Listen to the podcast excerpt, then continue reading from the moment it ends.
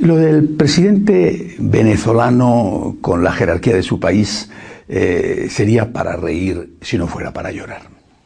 Es realmente tragicómico que un dictador que tiene las manos manchadas de sangre, que es responsable de la muerte ya de decenas y de eh, las heridas graves infligidas a centenares, que tiene a su pueblo en el hambre, que ese dictador se atreva a dar lecciones de ética a la jerarquía de la Iglesia, repito, sería, sería para reír si no fuera para llorar.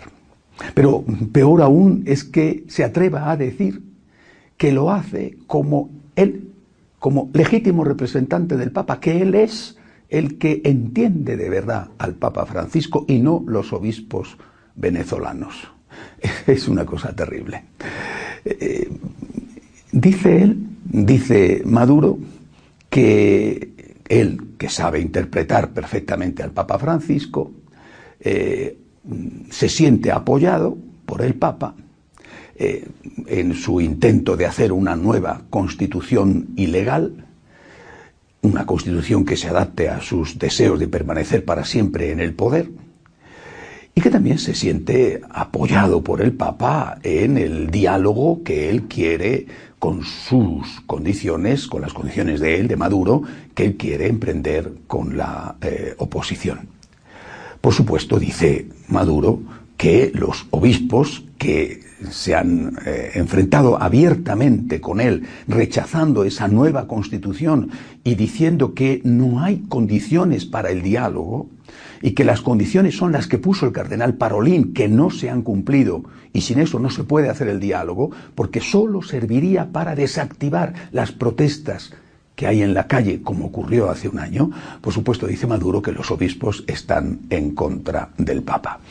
Es una acusación terrible. Él Maduro pretende envolverse y protegerse con el prestigio de la figura del Santo Padre delante de la eh, opinión pública internacional y delante de su propio pueblo.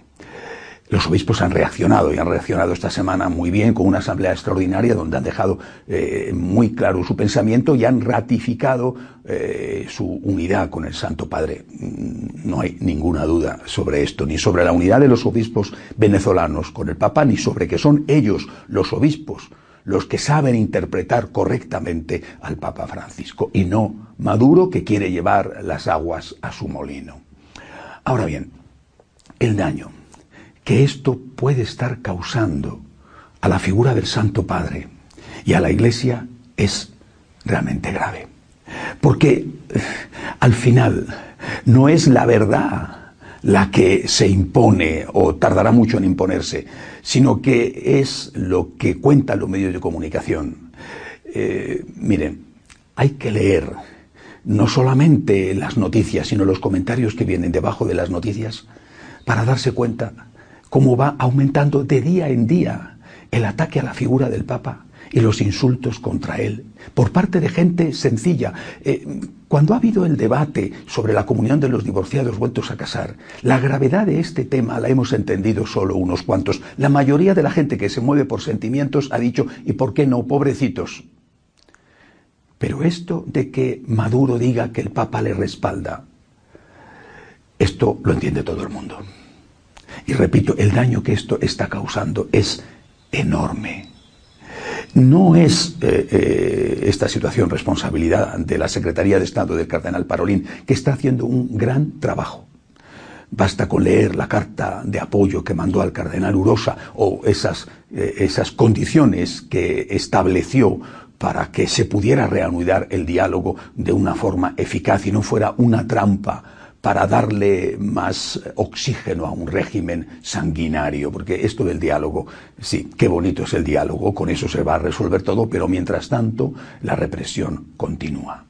Es decir, no es un problema de la Secretaría de Estado.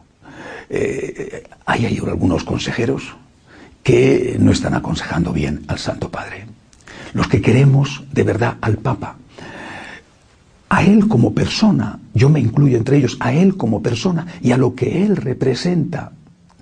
Eh, tenemos que decirle que delante de la opinión pública en Latinoamérica crece la idea de que Él es el amigo de Maduro, de la Kirchner, de Ortega, el de Nicaragua, de Correa o de Evo Morales.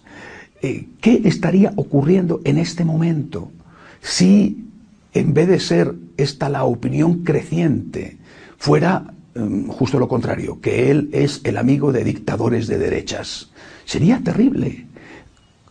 ¿Cuándo los que mandan el mundo darán la orden a los medios de comunicación que hasta ahora están siendo muy suaves para que le ataquen? No lo sabemos, pero ese día llegará y será espantoso para él y para la iglesia. Repito, los que le queremos a él como persona y le queremos mucho, y los que queremos lo que él representa como vicario de Cristo, tenemos que decirlo no podemos callar. Es malo para la Iglesia, es malo para él, es malo para la figura del Papa, es malo para la fe del pueblo.